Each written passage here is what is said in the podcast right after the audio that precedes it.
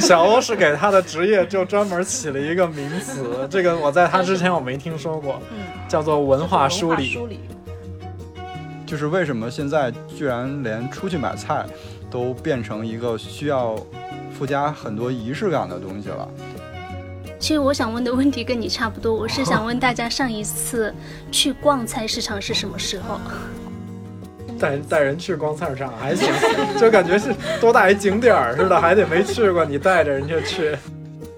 然后当时就，当时就跟我们媳妇说，我们最近一定要去去逛一下，但就发现我们每每一个周末早晨搞了闹钟之后都没起来，因为就感觉那种菜市场，就中午十二点钟去逛之后，跟早晨逛是完全不一样的状态。不是，就是我姥姥巨爱在那个早市上给我买 T 恤。楼下买食材，楼上它海鲜就可以吃到，就你就可以马上坐下来吃。菜场不大，但气场要大的。这个辣味又不能抢了香味，对吧？前味是香，后面有一点辣。一场纳什均衡 就是发生在这里。它还特别独特，它有城市基因在里面。哎，对对对对，而且它真的很有名。然后里面呢还有一家成都很有名的春卷。谁的肚子 叫？感觉我们这一期有了嘉宾之后，干货好多，尤其是就是不同行业的从业者，他的就我们看东西的角度就不一样。不然我们坐一起就只聊吃的。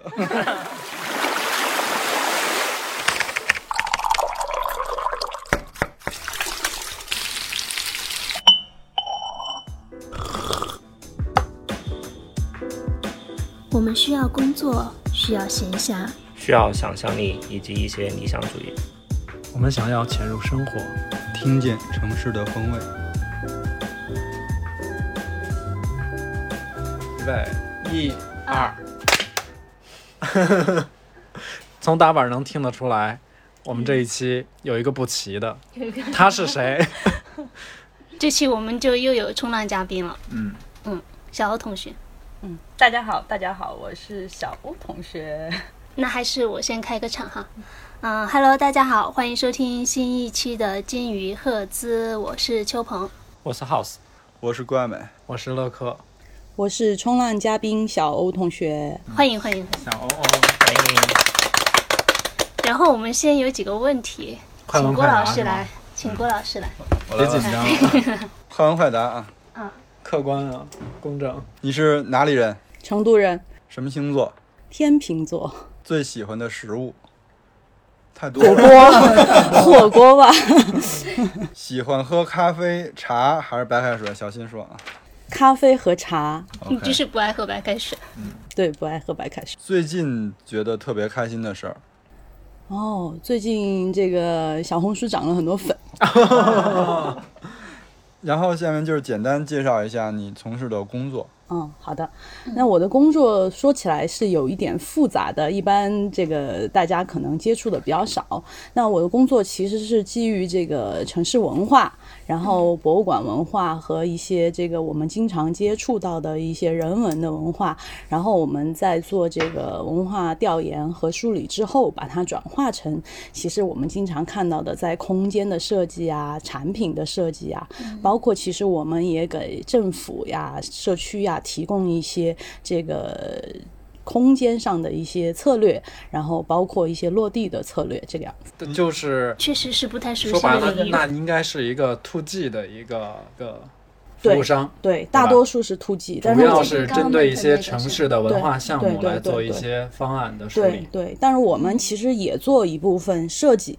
呃，一一个是空间的设计，比如说这个社区的文化中心啊，包括这个嗯展览呀，因为有做一些策展，因为其实就是把我们平时看到的一些嗯接触到的一些这种文化呀、历史呀，它通过一些载体把它展现出来，包括我们的博物馆的馆藏的这种。然后我们把这些元素提取出来，就是现在大家讲的文创产品，其实我们也是做衍生品的对对对对，衍生品的开发。就特别像最近很流行的那种在地在地文化在地艺术节，啊、而且这两年很火的城市有机更新，对就据我了解，小欧欧他们也是参与了很多这种项目。嗯，然后我们等一会儿这块儿我们展开说说。嗯小欧他是我们就是其实特别好的朋友，嗯。然后我们一般对对于特别好的朋友的标准，就是我们经常会一起去成都以外的城市玩儿，哦，然后加一个限定，对。要走出大成都才然。后就是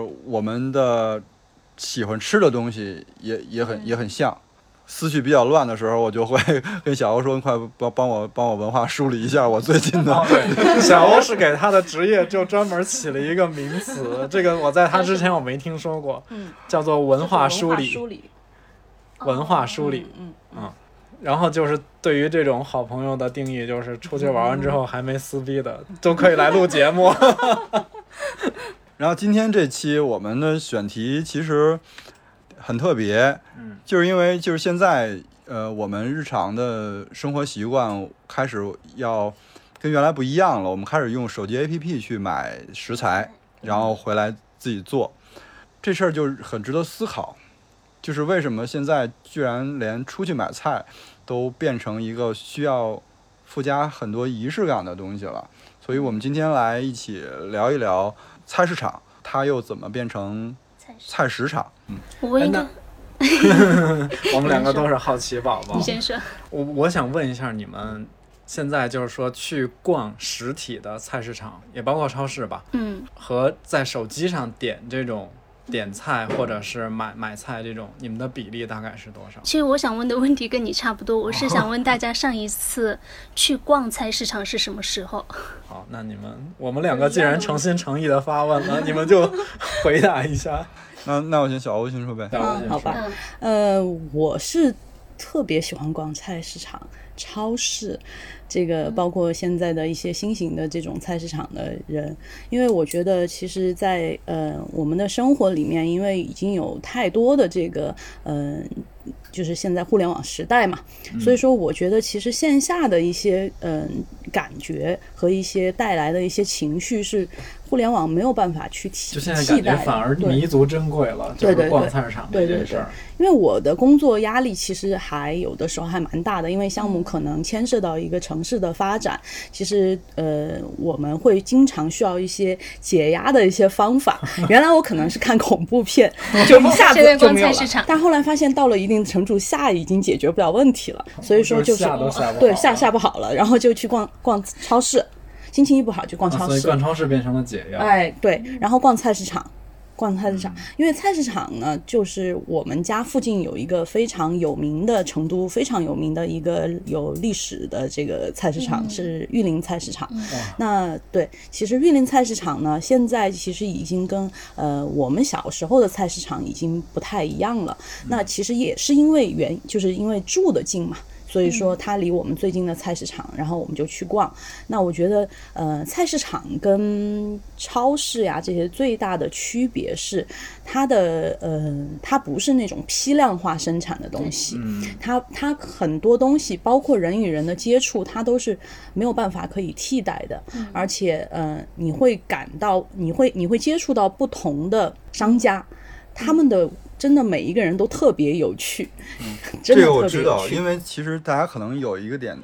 东西不太知道，就是我们比如说逛的超市，还有那种那个比较大型的连锁的连锁的菜市，他们其实他们的菜的来源都是非常固定的。他们一般是承包给一个这种对经销商或者。但是像那种，比如说那种真真正正的接着地气的菜市场，它有很多的食材，是像买手店的感觉。哎，对，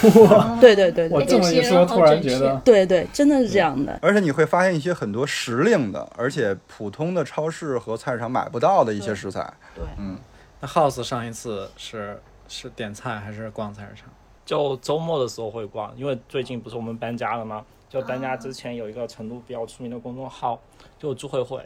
朱慧慧她之前就有一篇文章是成都一些菜市场的专门一篇推送，嗯，然后发现我们家就最近新家附近有一个是他提到的，是叫什么？叫同乐菜市场。然后当时就我当时就跟我们媳妇儿说，我们最近一定要去去逛一下，但就发现我们每每一个周末早晨搞了闹钟之后都没起来，因为就感觉那种菜市场，就中午十二点钟去逛之后，跟早晨逛是完全不一样的状态。对就我们还是想留到早晨去逛，可能会更好一些。就有仪式感一些。对，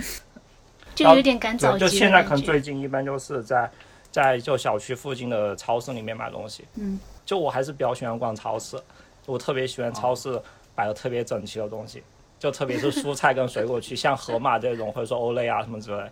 但菜市场的话，就跟超市不一样的是话，它你会觉得它更加有生机一些。就菜就超超市可能就全部是打包包装好，然后全部贴了封条，然后嗯标好了价格。但菜场的话，你可以去问一下那些蔬菜贩子，他们就价格什么之类的，就会有一些沟通交流。就超市就会没有交流，就没有更多的其他的故事在里面。对秋鹏呢？我上一次我忘，我我真的忘了，因为我现在公司楼下那菜店买菜吗？没有那个对于我来说，那个菜摊它跟逛菜市场是两回事。就逛菜市场，你真的是在逛会发现一些东西，然后你在菜摊买，就是我要买那个菜，定向嗯，对。然后我我之前因为住在就朋友那边有一个很也是很大的菜市场，在大石南路跟菊乐路那边，你们应该知道啊。嗯，知道那菜那边有个很老，就有点像农贸市场的那种。然后那边的菜市场，我可能最近一次我真的忘了，可能是端午节的时候，跟复兴就我们两个同事去拍一个视频，拍端午节视频。哦我有看过你们的视频啊 对，还挺有意思。对，然后那次的话，其实他们两个没有去过嘛，我就带他们去。然后泽马就特别喜欢，因为他是那种很爱生活又很爱那个买菜的那种人，他看到他就很兴奋，可能是就就是那带带人去光菜市场还行，就感觉是多大一景点儿似的，还得没去过你带着人家去。对。然后平时的话，在家做饭就是在盒用盒马的 APP 买菜。嗯嗯，那还有一位没讲的呢，还有两位，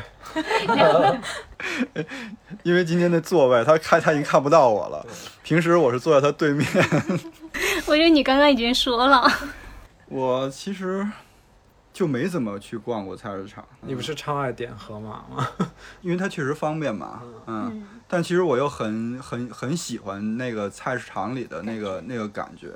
嗯，我的记忆完全都停留在，嗯、原来每个周末去姥姥家，然后逛那个早市。嗯，然后每个小区都有一个有一有一块儿它是早市，然后那因为。嗯，盼着去那个早市，就是因为你只有呢在早市才能吃到那个特别好吃的刚出锅的油条和豆腐脑。嗯，早餐。对。然后那个时候还有一个特别好玩的故事，就是我姥姥巨爱在那个早市上给我买 T 恤，然后那个 T 恤你知道然后你知道那个 T 恤上面印的全是那种大的那个大的 logo，就是那些奢侈品的大 logo。哇！然后我的内心是非常抗拒要那些 T 恤的，但是他就特别爱给你买，因为他他知道你你你一个星期可能来一次那个周末，然后他想给你买点衣服啊，你就是哎呦你又不知道要是要好啊，要了你也不穿就浪费那个钱，嗯，特别逗。我我大概一半儿一半儿，就是因为平时上班的时候确实没时间，对，一般还是会那个还是会点盒马这种，就是 A P P 下单送过来的。然后，但是我周末是很爱逛，就包括小欧刚才提到他们家，呃，隔壁那个玉林菜市嘛，那个菜市真的就是很好逛，因为它在成都也还比较有名，因为整个玉林片区也是以美食著称的嘛。嗯，就在我眼里，就玉林菜市是那种老饕们会去 去去找一些那种涉猎一些吃的特色的地方。品牌、特色菜。对对对，然后我一般去菜市场，嗯，可能更多的会买那种，就比如说这个菜市场有一个特色的什么这家凉面，或者这家萝卜干儿做的很好吃，或者某一个菜市场的哪个卤菜做的特别好。我觉得这种就是你在超市这种标准化的情况下就很难达得到。对。然后，但是平时买菜买水果，我觉得盒马上的东西还是不错的。嗯但最近就是。嗯，对。然后最近就是我我试了一次，因为最近好多那个 A P P 好像在在抢占这个市场，就推了很多那种极低价的九毛九的什么黄瓜、西红柿。然后我试了一次，我觉得体验挺不好的，然后我就再也没用了。体验不好在哪儿？就首先它的那个呃，配送过来的包装就挺一般的，然后而且确实就是这个东西，我觉得还是吃的东西啊，就一分钱一分货，这个东西还是骗不了人的。就它的那个，比如说黄瓜西红柿，确实这种生鲜就是品质要差一些，然后味道也没有那么好吃。就发现盒马它没有什么优惠政策，也没有满减啊之类的。对，盒马其实有一个时间段很好逛，就是下午到晚上，它实体店会打折，因为它有一些当天必须要卖完的东西。就盒马感觉每天晚上八点左右，就是些凉凉闷闷些，全部在熟食，比如说馒头、饺子那一块，啊因为它不不能不能隔天嘛，就马上就比如说五折啊，买一送一就特别多。是要到超市里面去是吗？对，对，你要到实体店，因为 A P P 上是不会打折的。它这因为其实跟我现在伊藤洋华堂也差不多。因为我现在有一个跟原来特别不一样的体验，就是突然感受到的，就是有时候我们周末，比如说要要出去逛一下、玩一下嘛，有时候就会约我们去逛一个玉林菜市，或者逛家里附，或者逛附近有一个比较大的菜市场，感觉哎，为什么现在逛菜市场就就变成了一个变成了一个事儿？然后你还会有的时候，比如说像玉林菜市这种啊，还会拍一些照片儿发到那个你的一些平台、社交媒体上。哎，后来你仔细反思一下，说这事儿，这不就是应该，这不就是那个爸妈他们每天都会干的事儿？这有什么可值得发的？就之前我也想过这个问题，因为是有一次我们家我们老家在小县城嘛，就小县城菜场叫交易市场，嗯，就突然有一次发现，就交易市场跟郊游市场特别像，就感觉去一趟菜市场是有一次郊游，就你会感觉很多植物在里面，就比如说我们现在每天在大城市里，都每天都地铁、公交，然后都是各种建筑朝九晚五，但你去菜场之后会看到一些农村来的东西，就会觉得暂时有点脱离城市的感觉，就感觉一场很短的郊游。有一个短暂的回归田园的感觉。就大家以前会经常听到的一个词叫农贸市场，嗯，对不对？就是刚刚郭老师说到说姥姥买那个衣服嘛，因为农贸市场里面它其实是除了那些食材就食物，它还会有一些那个铺子，包括卖衣服的，五金啊，对都都会有。就各种日用品都能够买得到。嗯，哎，就是反正肯定逛菜市场是肯定逛过的，而且我们之前出去玩儿去的时候，就是也也会，因为旅游的时候常我会逛我会停下来说，你们等我一下，我进去看看。因为陈小青老师有一句名话名名句嘛，就是如果你去一个城市旅游，你只有逛了它的菜市场，才是跟这个城市有了肌肤之亲。然后我就特别喜欢这句话，已经说过好几次了。呃，后来其实有有有很多次再出去玩儿，尤其是疫情没有没来之前去国外的时候，就是菜市场可能是一个标配。那有些可能是标准的菜市场，有些像什么日本的那些道啊，什么道的，新市场，新市场，对嗯，京都那个。对对然后那些其实它的餐饮的比重可能会更多一些。包括咱们去德国和美国的时候，他们有周末的那种菜市的市集，嗯嗯，可能逛的规模最大的就是咱们去德国去的一个，还有呃澳洲有一个巨巨大的叫什么维多利亚女王什么什么市场嘛。还有那个呀，悉尼的那个海鲜市场。啊，对对对对。然后就大家有没有印象比较深刻的？然后这个市场超好逛。我觉得，我觉得国外的就交给你们说了。你要说一个江西的吗？我我老家是江西的嘛，我们家那边因为是农村，所以就基本上是镇上的市集就赶集。嗯，然后其实我想说的是，苏州有一个那个封门横街的菜市场，嗯，之前也之前其实也提到过，就封门横街它是历史也很久了，可能也有百年了。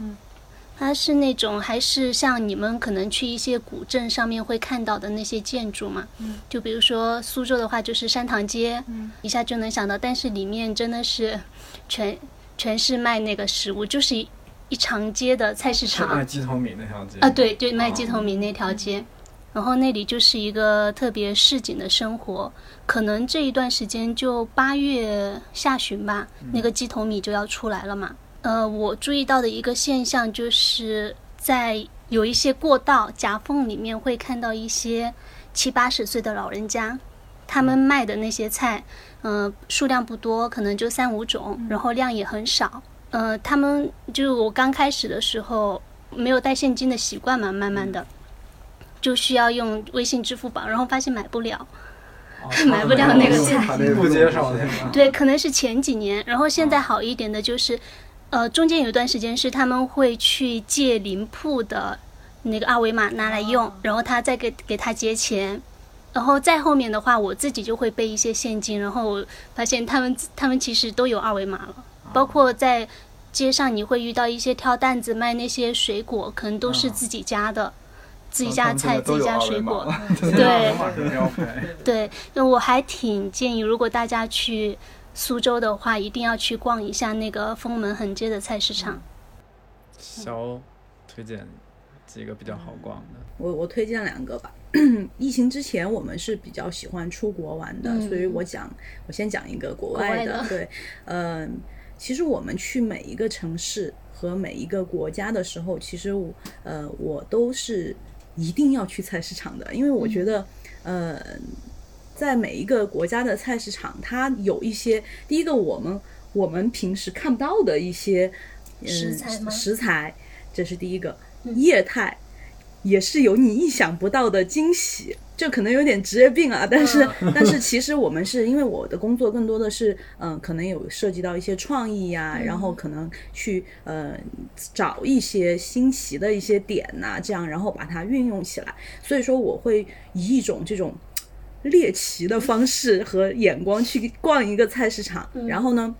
我们就呃，给我记忆比较深刻的第一个菜市场是这个呃石垣岛，日本的这个石垣岛。石垣岛其实是一个非常小的一个岛，就是冲绳对对对，那边的一个冲绳的一个离岛对吧离岛，对对对。然后是呃，你需要在冲绳，然后坐飞机去，然后那个岛就就很小。然后那个岛其实很小，然后它所、它基本上景点呢、都又需要再去坐船呐、什么的去其他的离岛，所以你可以想象一下，这个岛其实是呃非常小的。然后这个岛上的居民其实还是以这个嗯嗯，他们讲的就是石垣岛的一些居民为主，但是游客也占了大概百分之四五十的样子，流动人口流动人口对，流动人口。那在石垣岛上面有一个特别的菜市场，它其实是在一个非常市中心的一个地方，有点像在我们这个太古里中间 旁边一条小巷，就是应该叫太古里中间有一栋楼，然后那栋楼就是个菜市场。那有点像宽窄巷子原来边上那个菜市场呃，对对对，益东广场民菜市那个是，吧？益民菜市，啊对对对，就呃对对对，更像那个宽窄巷子那个旁边那个菜市场。然后我们开始并不是要去逛，不知道那儿有个菜市场。然后我是去逛那条街，因为那条街就其实我们大家的旅游文化街，然后有什么药妆呀，然后有这些特产呀什么的，然后有一些小吃店。然后突然发现这个楼怎么那么像玉林菜市场的那个，真的很像很像三层楼。然后我就我就我说哎，这有菜市场。然后本来我就会以为它可能不大，结果我们进去之后，我们发现哇，真的很大，它可能真的有玉林菜市场那么大。你要想在那么稀缺的位置，那么小的一个岛上的市中心有那么大一个菜市场，其实还是挺让人惊喜的。然后石垣岛呢有一个特别的食材是非常有名的，叫石垣牛。这个、是对、嗯和牛？对对，和牛的一个日本三大这个食材的这个、这个这个牛肉啊，就日本三大，其中石原牛就算一大。然后其实在这个之前呢，我们已经有在其他的餐厅有吃过这个石原牛，石原牛确实有点贵。也 特别好吃，外面都是一片一片这样上，然后一片片烤，很小一块，大概嗯半个手掌这么大一片的烤。然后我们就去看那个菜市场，哇，这个石原牛怎么那么便宜啊？在这个地方，跟我们前一天晚上在餐厅吃的就颠覆了我们对石找到了原牛源头，是？对 对对，感觉就是哇，这个要是我们自己来做的话，那其实跟餐厅，因为好的食材其实不需不需不太需要这种非常复杂的这种高端的食材。对对高端的食材，对，所以说我们呃本来我们又呃是要逛菜市场的，我们出去呢。一般我们会找一个民宿这种的，我们一定在行程中会找一个可以做饭的地方。刚好我们在石原岛，我们就是住了一个可以做饭的民宿，所以说呢，我们就呃买了，当时没有买，因为当时还要去其他的地方，然后我们就想了一下，嗯，我们明天晚上就来买这个十元牛回去吃牛排，然后呃，这个是一个我们第一个惊喜。第二个惊喜是，这个这个市场应该是有比较长的一个历史了，所以里面卖菜的，因为日本老龄化也比较严重嘛，嗯里面有很多那种白发苍苍的，都是我但日本发现也是。对，然后卖牛肉的，然后卖这个蔬菜的，然后卖这个还还有一些副食品，就是我们腐讲的调料呀，对，嗯副食品啊，然后豆腐、水果，然后还有一些那种酱菜，啊，酱菜，嗯。对对对。然后呃，我们就说，然后我就看了一下，年轻人这一个菜市场其实占比是挺大的。在我们看到的其他的日本菜市场里面，可能我们后来就我后来就想了一下，可能是因为，呃，这个日本的这个这个石原岛的这个地方，第一个它特别小，第二个呢，它有的是呃，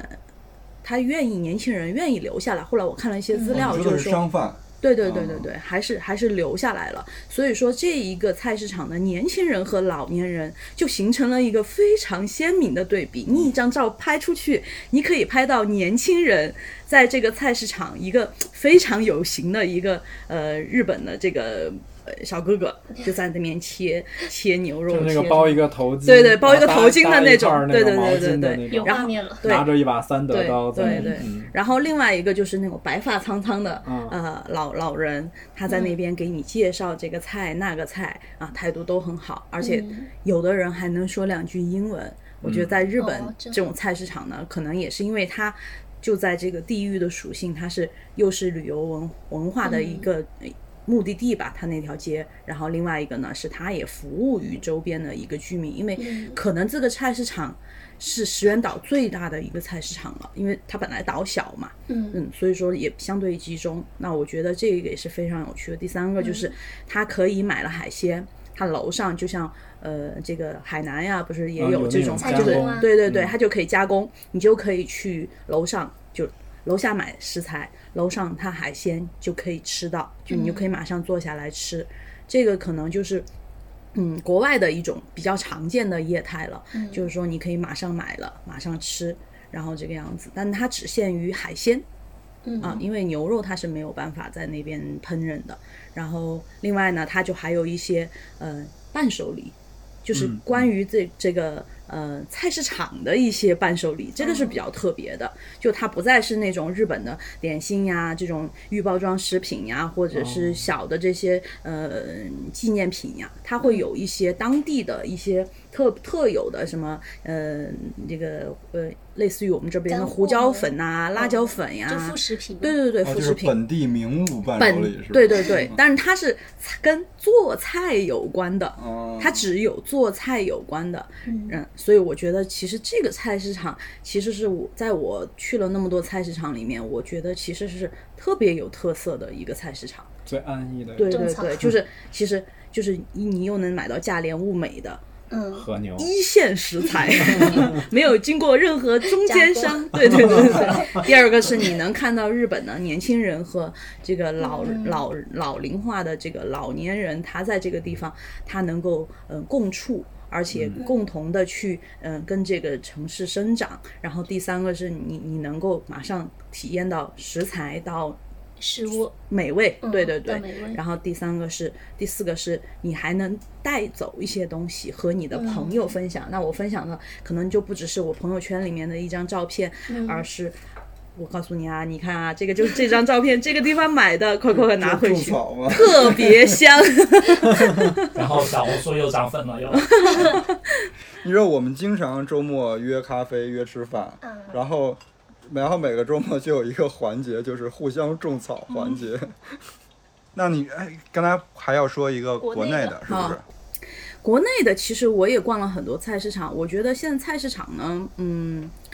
其实我觉得，嗯，现在我把国内的菜市场分为两种，一种就是真的是菜市场，还有一种就是服这个是服务于社区、服务于本地市民的，还有一种呢就是两结合了这个游客属性的。嗯嗯，现在基本上国内的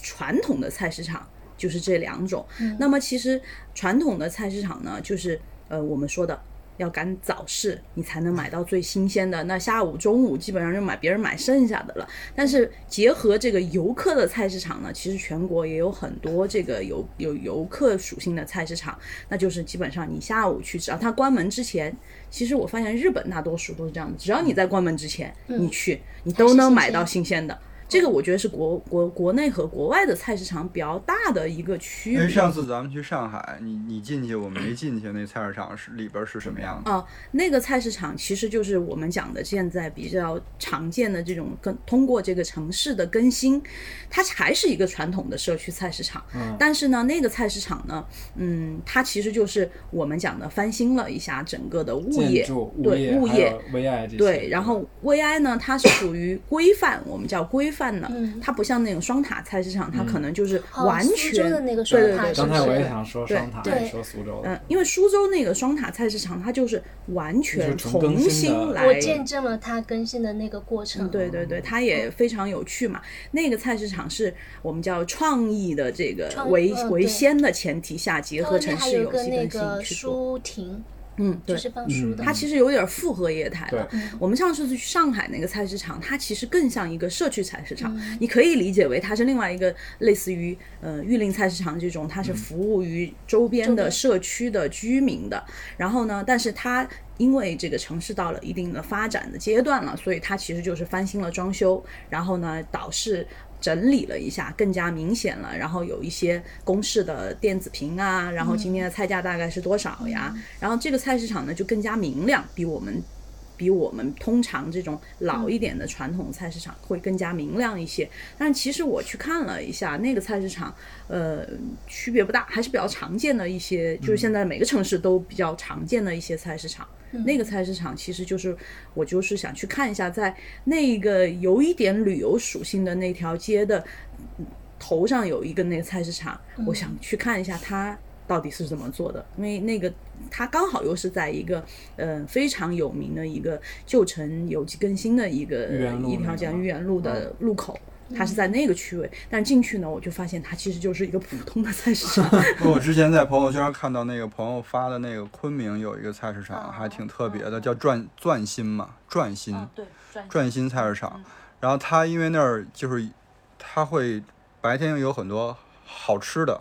就是当地特色的好吃的，而且那个那个钻心菜菜市场有一个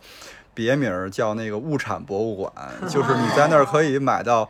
呃，云南云南特别，因为云南本身就有好多奇特的食材很，艳丽的对那种。然后它其实食材，呃，还不是我觉得最惊讶的。它它那个二楼有一个有一个戏台，然后一到下午的时候，然后那些当地的居民会上到二楼，一边听戏一边喝茶，它的感觉有点像茶馆儿，但是它又在那个菜市场里。这个好像是在其他城市没有见到的一一一种一种搭配。我当时看他发的时候，我就我就惊到了，竟然就被种草了。嗯，它其实现在就是这种啊，我们叫菜市场里面它有三种功能，一一种功能呢就是我们传传统讲的这种生活功能，就是你去买菜的，嗯。就是买菜的。第二种功能就是我们讲的这个社交功能，嗯。就是我我我这这个社区活动呀，然后这个呃这个我们去在这边人与人之间的关系啊，熟人呐、然后沟通呀，然后第三种关系就是记忆。就是你的这个小时候的记忆啊、你的这个对这个地方的情怀，我们现在讲的，其实基本上现在我们把菜市场基本上分为这三种这个功功能嗯的定义。原来他说的有这么这么细的一个，像冰解牛一样。我我真的就是我们外行就是看热闹，看起来就觉得这个地儿很好逛啊。有的其实你也说不出来为什么，但它就会天然的那种，就有一种吸引你的对，它其实就是满足这三种功能。第一个，你你要满足它的这个呃生活的功能，就是说这肯定还是你就是便利嘛，就是你去菜市场买，离你们家近，便利、实惠。嗯。就菜市场一定会比盒马呀这些便宜嘛，然后所以这个就是它的第一第一种满足于我们叫基本需求。第二个就是我们讲的，我们小时候经常跟着父母去逛菜市场呀，然后你看父母跟这个呃经常买菜的摊位啊，会聊天儿对对对，看架我给你一个特别大的特别熟人嘛，enjoy 在那种说对对对对。送送两根葱，对，而且其实全全全世界我看都是这个样子的。那我我我记得我有一次看过一个纪录片，是讲那个发哥周润发，啊。他去香港的一个菜市场，香港菜市场也不大嘛，然后他其实很就穿着一个 T 恤就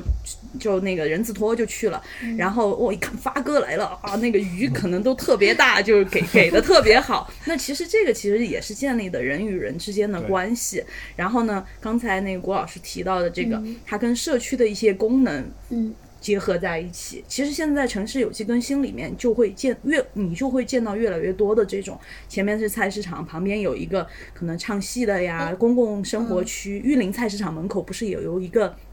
嗯空地嘛？那空地就是下棋的。啊，打牌的，就活动一个活动哎，活动空空间，然后晚上有跳那个那个那个，就是收市了之后有跳跳广场舞的，啊，对。然后其实就是说现在的这种是，因为现在可能唱戏的人少了，原来可能就是听戏啊什么的。其实它的功能还是在于一个社交，一个人和人之间的一个聚拢。然后第三个就是我刚才说的，就是你对这个城市在地的文化的一些记忆和一些这个我们叫这个嗯。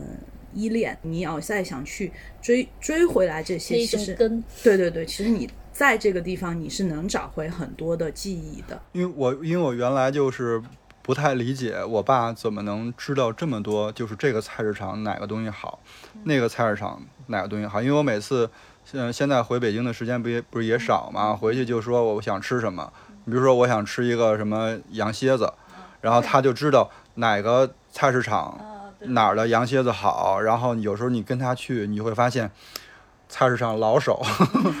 因为之前我我还看一个纪录片儿，描绘那个菜市场老手去那个菜市场逛，他是怎么样？他说，就是微妙的较量发生在电光火石之间，还没来得及细品就大功告成。只有买菜老手才能把这个过程推进的流行云流水。菜场不大，但气场要大。在这样的顾客面前，菜贩们也收起了伎俩，拿出好东西任君挑选。我就发现我爸去菜市场的时候，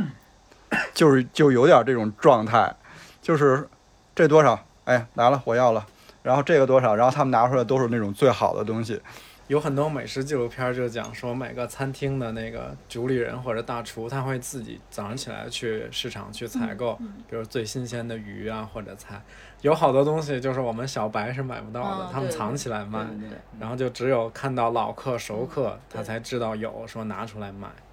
他觉得你是懂的，我觉得这个就是菜市场的魅力，嗯，对对对是。吧？然后我说一下这个，刚才你们提的，就是说要说一个本本地啊，嗯国内的，国内的菜 我都。差点忘了本地。的国内的菜市场，其实我觉得成都的这个青阳小区菜市场，其实是一个比较有特点的一个菜市场。嗯就是我逛了很多菜市场呀，我觉得，嗯，这个菜市场其实是跟着城市的成长发展起来的。就包包括我们，我刚才提到，其实我们在去年开始也在做一个项目，刚好这个菜市场就在我们那个项目里面，所以说它也作为了其实这一个街区的一个重点产品吧。它其实是在呃作为一个重点的产品，未来其实它要重着重推出的。但这个菜市场恰好在我小的时候，我就已经知道这个菜市场了，因为它真的是很有名的一个菜市场。然后这个菜市场其实并以前并不是一个，不是像我们现在看到那种大的集市，嗯它是一条街，一条小、非常非常小的巷子。然后这条小巷子呢，本来是没有房子的，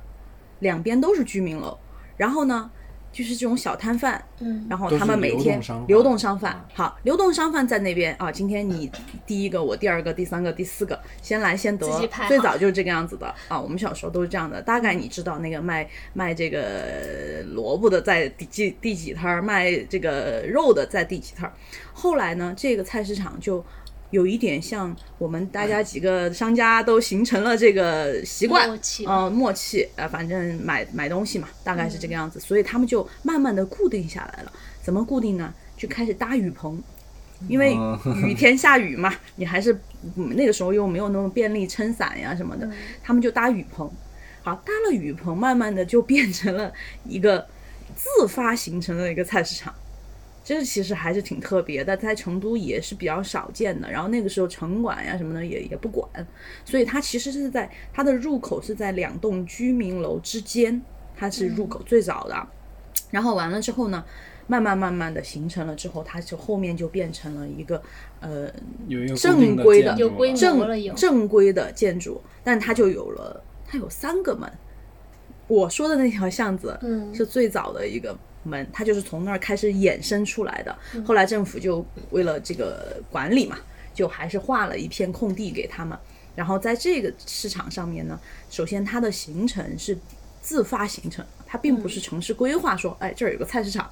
那只是因为这个地方居民多，因为它叫青阳小区，青阳小区是成都比较早的一个呃小区了，而且居住的人口特别多，就是社区那个时候的社区自然而然形成的菜摊，然后变成了菜市场。第二个呢是。这个菜市场里面有非常多的成都的这个，呃，菜市场的老字号品牌，这个很很特别，很特别。对对对，就是我们讲的熟食。那你们我不知道你们有没有听过有一个叫战旗包子，就是哦，战旗包包子那个是从包子界很有名的，它是对从那儿出来的，它是他是在那里面是至少我知道的第一家，我是在那儿知道的，就是战旗包子，他现在是连锁了。然后第二个是就是他有一个卖辣椒面的，他的辣椒面那一家干就是干杂嘛，我们叫干杂，就是嗯卖调料的，嗯它的辣椒面主营业务是辣椒面、花椒面，因为成都嘛，基本上吃麻吃辣的吃的比较多，它的辣椒。有各种各样的辣椒，不同的辣度，不同的香味。因为川菜其实是特别讲究这个辣椒的选用的，对对对，它就非常的齐备、专业。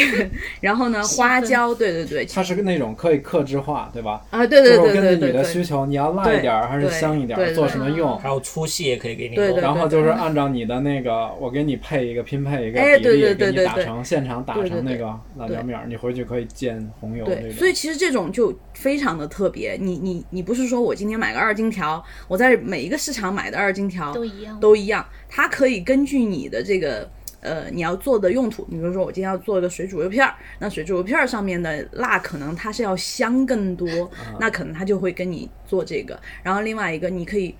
不用买特别多，你可以买一点，它也给你炸，嗯，就服务特别好一。两二两。对对。对，然后还现在还可以，嗯、抽真空啊，然后各种服务给你他给说那个，我。觉得跟我们其实跟我们做拼配茶好像。其实是有一点像的，对，因为可能大家不知道，大家以为茶就是一个东西，就是单方的，但是实际上茶都是要拼配的，就包括我同一个品种，比如就说龙井，或者就说同一个什么乌龙茶，它有的时候也是用不同的那个产地或者怎么样去给它拼配出来成一个标准样的，嗯，就跟跟这个拼辣椒面儿还挺像的。拼辣椒面儿就是我要一个什么味的，这个辣味又不能抢了香味，啊 对吧？前味是香，后面也有一点辣就是一场。一场纳什均衡，就是发生在这里。它还特别独特，它有城市基因在里面。哎，对对对对，而且它真的很有名。就是我我我我我先开始不知道，我只是觉得哇，这家辣椒看起来特别多。后来我去查了一下资料，我发现其实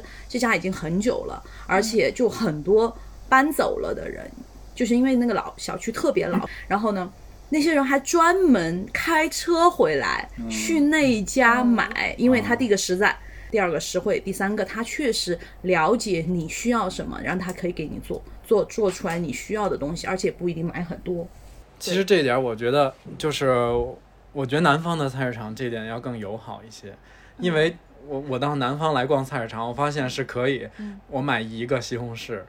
买一个苹果，人家不会说 抛来那种眼神来来怎么样。但是北方买东西一般就是会量会起定量会大一点儿，就比如之前我看一个段子，就是说在。说北京还是去哪儿？说买排骨都是半扇儿，然后二十斤这种，当然可能没那么夸张。然后我还听过一个最夸张的，说是上海还是哪儿可以买半条鱼，就 对，当时我就觉得确实南方就是南方人可能比较在意说我就买这一顿的，家里不想囤这种说多余的食材。今天想吃什么，晚上想做鱼，那就俩人我就买半条，或者说就就买一两个西红柿就够了。那你这个半条鱼是半条鲫鱼还是半条白鲢呢？道 而且南方这边的菜市场，他会帮你收拾，哎，哦，很干净，摘的很干净。然后这在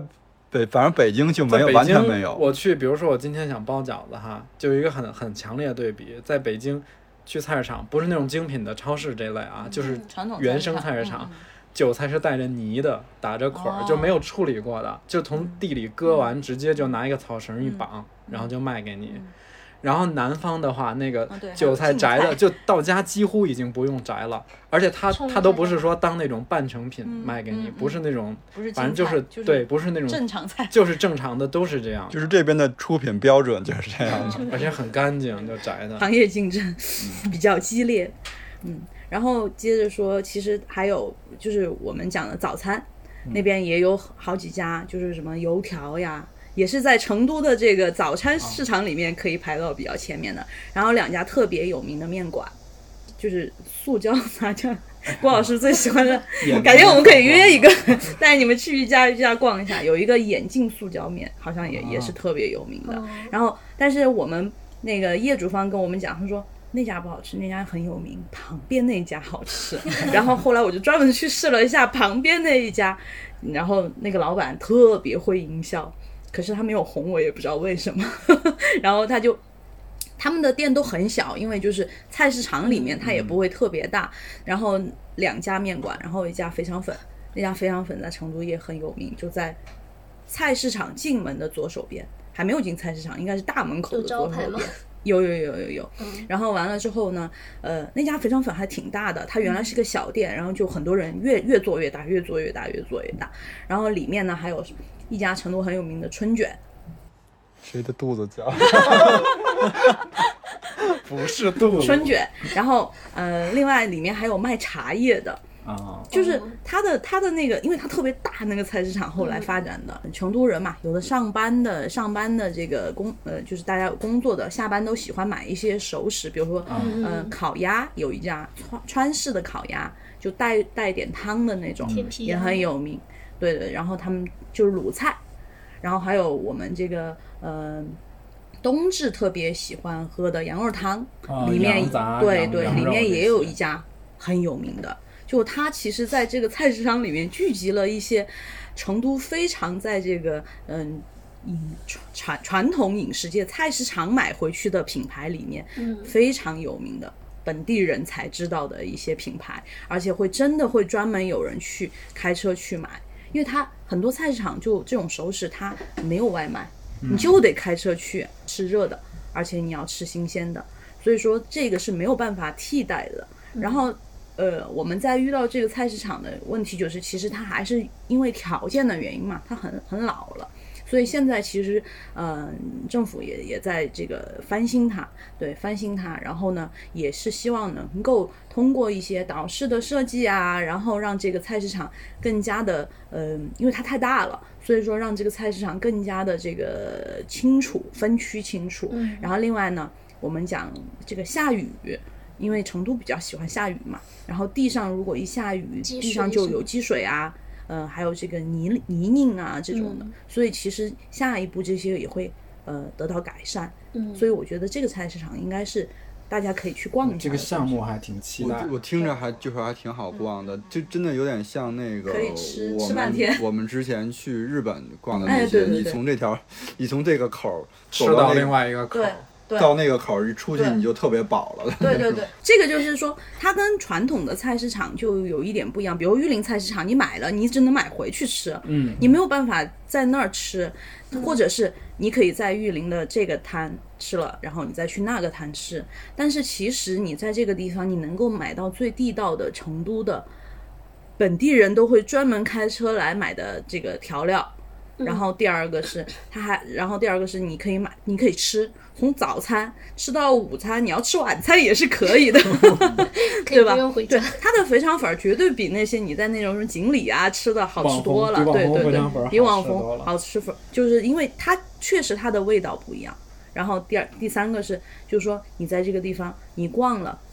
你可以你可以跟这些最本地的一些长长期生活在这个城市的、这个城市有这个这个菜市场的所有的人，你拿着相机去，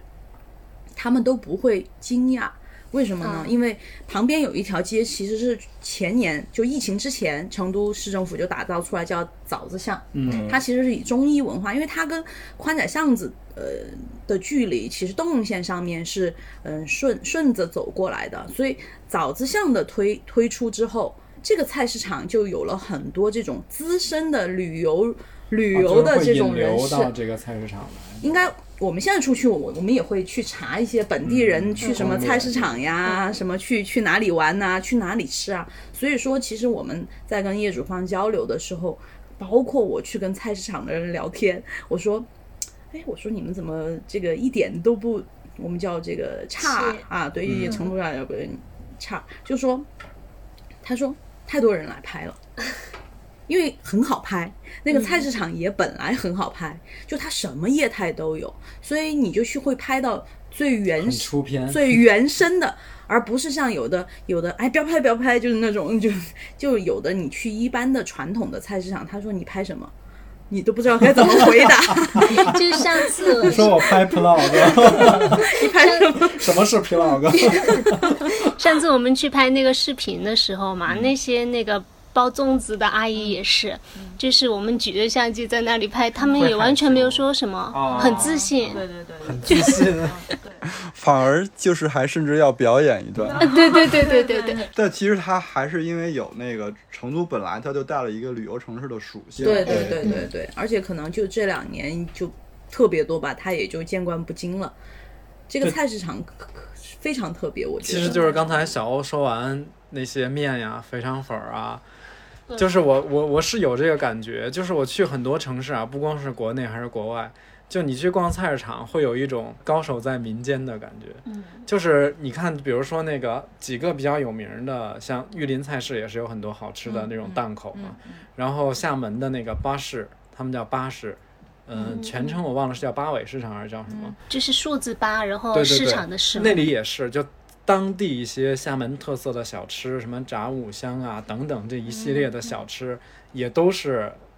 游客或者本地人都会去那个市场去吃。就是你包括那个刚才提到日本的有几个，比如大阪的黑门市场、京都的锦市场这些嘛，它其实就是承担了那个说。代表了一个城市的一个美食的输出，对，会吸引到全全国或者全球这种各地的游客来。然后就是，嗯，其实我还挺觉得挺好的，就是这两年国内慢慢这种有机更新特别多嘛对。我们先不管说它的那个内核是怎么样的，嗯但是起码就是说这个趋势是大的嗯趋势是菜市场再往菜市场的这个概念去、嗯去发展。那有一些城市可能已经做得很好了，就像厦门这种，有一些城市也在开始说有这个思路，就是让菜市场变成了承担了刚才你说的那个这种第二项、第三项功能的比例会更大一点儿。最近大家都会聊到有一个词叫附近性嘛。嗯。其实刚小欧一直在说的时候，我脑子里就一直冒出来这个，就是说，因为我们现在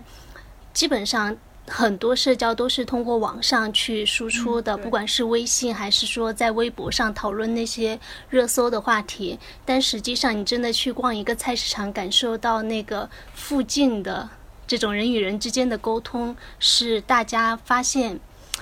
已经慢慢遗失，但是又意识到它是应该再重重新那个提起来的。对，就青阳菜市场，我比较有印象，是因为之前我刚毕业的时候住在西安北路，哦西安北路不是就要去逛青阳菜市场嘛？然后当时我们大学同学，我们班上的有几个人都在成都上班嘛，然后都是住青阳附近。嗯。然后青阳菜市场晚上，他们嗯旁边一个小的地方有一个烧烤，啊，对，很有名那个。对，很有名。然后有一段时间，我们就基本上那个暑假，就刚毕业的时候，那个暑假第一个暑假，就会每天晚上我们同学大概可能有七八个人、十几个人，固定会去那儿吃烧烤，就大家可能就吃了一个月。我。觉得他说的这种鬼饮食很适合单开一期，就是对对对城市的一些夜晚的夜市啊、夜间的这种鬼饮食，觉得这这这个尤其南方城市特别多，因为北方还能它还是有那个季节的因素嘛。啊，所以其实我觉得，就南方的菜市场里边，它天生就是美食的这种档口，或者说它周围辐射出来的这种小的街铺啊、小摊贩就就会更多。哎，那刚才其实我有一个挺好奇的，就呃，你有谈到了说改造那个青阳菜市场这个项目嘛？嗯那你在比如说在改造这个过程中，你你去了解，去跟嗯。那个菜市场里头的商贩们嗯。交流，嗯。他们是怎么想的？是他们会抵抗吗？或者说是会情绪是怎么样支持啊？还是说有有疑虑啊？嗯，还是说他其实是这个样子的，我觉得这个是个相对的、哦，相对来说的啊，就是说，其实我们在接触到一些城市更新的一些项目的时候，其实往往你会发现，反对的可能不是这些商贩，可能是居民。呃附近的这个是对，这个是一个非常奇特的现象，就是说，呃，因为其实对于对于改造这个呃菜市场来说，那它无非就是你你对它的影响就是，呃，因为这些钱不是这些商贩来出的，是嗯是城市的政府，它作为社区更新，它来出这个钱。对于商户来说，就是你帮我把房子装修了，帮我把这个环境整理了，对对对。那对于他来说呢，对于商对于商贩来说，我们接触下来，我们发现大多数的人，他在你告诉他要改造的时候，他其实是 OK 的，配合的，他觉得非常好的，只要你不涨他租金，那其实是没有问题的，他会非常配合。因为通常这种有机更新的时候，政府就会划一个其他的一个地方，然后让他就近对啊，然后他也会通知这个贴通知，大概在附近，可能也不会特别远，可能实际上这个施工对施工对他没们带来的影响，只要不涨租啊，对，其实就是没有影响他会欢迎的。但是呢，呃，我们讲的这个呃双刃剑啊，就是说，如果呃这个项目改造下来了之后，改造下来了之后，如果这个游客属性特别强了之后，嗯。会发现一个问题，就是逛的人多，买的人少，然后常来买的人就不来了，因为他觉得人多。其实你就会发现啊，嗯，我我说的那个情况就是双塔其实就有遇到这个问题，是的，因为东西变贵了。游它原本东西客来了，对对对，然后就更贵了。然后在改造之后，可能游客来了，这个原来的这个社区居民。等于民，说这个小生态它会哎，它会改变了。被破坏了，对。然后在它重新找到平衡之前，就会有这种阵对痛，对对，所以说，嗯、它其实就要看你改造的度。所以说，我们会先分析这一这一个项目它究竟是什么什么属性，它的目标人群，它究竟是要真的是要往游客的这个方向走，还是你要兼顾？那兼顾就一定要有它的。这个逻商业逻辑在里面，你就不能出现再避免出现一些网红菜市。当它成为网红菜市，我每个人都进来拍，每天都是这种网红小姐姐、小哥哥在那儿摆完 pose 就走了，反倒把那些真正买菜的，呃，叔叔阿姨或者是对对对，嗯他们就不来了，因为菜价贵了嘛。我们是刚才说的第一个刚需是便利和实惠，对又不实惠了，又不便利，了。那我在那儿买个菜，当地人来那儿在那儿拍说就没有意义对，就没有意义了。嗯那这个就是商贩的一个一个情况吧。第二个情况就是在地的居民，嗯嗯当我们还不是菜市场，就是整个社区的改造里面，我们也我们也会遇到这种情况啊。像我们有一个项目特别搞笑，就是在抚琴，抚琴小区也是一个老小区，那个小区也是做嗯、呃就是有机更新，嗯其实它就是街道，然后它也是以美食为主的嘛。其实我们协助做的就是把氛围感做好，更更加的这个舒服，更加吸引一些年轻人来这里吃。因为抚琴也是一个非常好吃的东西多的一个美食，只是说它特别老旧，所以说政府也是希望它能够有一个生态嘛，在一环路的这个呃沿线里面，它有这个更加市井烟火气，但是又符合现在社会发展的一个能够吸引年轻人来来访的一个这个呃特点。但是那个地方住了很多那种特别老的居民，然后我们在改造的时候，就有一个居民，他就每天跟着我们另外一个同事走。他就每天跟在他后面走，他就说，他就说，你们这些人来干嘛？来破坏我们的环境？你们这样改改来改去干嘛？因为它一定是正统的，它一定是在改街道的时候，它一定会把那个街边给敲了，然后重新啊铺，这边又不能走，那边又不能走，他觉得跟他生活照相麻或者。就是站在自己的这个个人的便利跟利益的角度上来讲，他就觉得这个改造对对我来讲不好。而且他可能觉得哦，呃你把这儿弄成这个样子了，以后人就越来越多了，哦，嗯。我可能又不安全了。当然他，这个人是他可能年纪比较大了，他思想比较保守，对对对但是其实在这个过程之后，整个因因为现在已经做完了这个项目，其实我们会发现比原来在改造之前真的会好很多，至少干净了。第二个呢，你你会找到一些转角的小惊喜，它可能通过一些呃小的壁画呀，一些公共空间，因为在这个社区里面，它有一些小的这个街心花园呀什么的，它会有这些新的特点，然后你在那边可能晚上。你会觉得更安全，因为它它有、它有灯了嘛，啊就是有有的地方没有灯，灯对光照明系统都但变所以你在这个过程当中，当地的居民有的他不理解的原原住户，就那种特别年纪大的，他习惯了，他不知道你要改成什么样子，因为你是未知的嘛，所以他在这个过程中。他会有担心。我觉得其实这里这里牵扯到一个相互理解的问题，就是因为之前我有一个特别大的感受，你知道那个肖家河那条崇德里，然后它不是有那个有一个咖啡嘛，是就是那个街道来引进来的，为了就是因为咖啡在成都来讲，它是一个流量的呃行业嘛，是吧？然后他就为了吸引年轻人来这里打卡。然后我之前去的最大的感受就是，我觉得我有打扰到那条街上的老老年人，因为你会发现那个那个整个那个社区，它其实都是那些婆婆呀、伯伯在那儿打打麻将，然后摆摆龙门阵，然后那个整个它那条巷子的那个感觉就是那样的。对，然后你到里边，你有一个新的啊好看的咖啡，虽然它很按照那条街的样子去改造的，但是。但你也知道，很多朋友们都是张牙舞爪的在那儿拍照，我觉得会打扰到他，所以这里边就有一个相互理解的问题。嗯，还有一个就是它出现在什么位置，它的规划其实是可以避免一些这些问题的。就你既给呃原始的呃住户居民留下他们习惯的空间，然后在一些新的呃区域来去做一些相对于集中的一些。这个这个新的一些吸有吸引力的一些业态或者是一些植入吧，我觉得其实是可以平衡的。对但它其实还有各种各样的博弈，因为你比如说你这条巷子好了以后，商贩们就会动脑筋了，是吧？我要把我的食品涨价，我要把我的菜涨价。我我其实我觉得最根本的就是把老顾客挤走的原因，并不是这里边人多了，而是你的菜变贵了，对是吧？对对对对其实有很多东西还是要很难平衡的，对对对。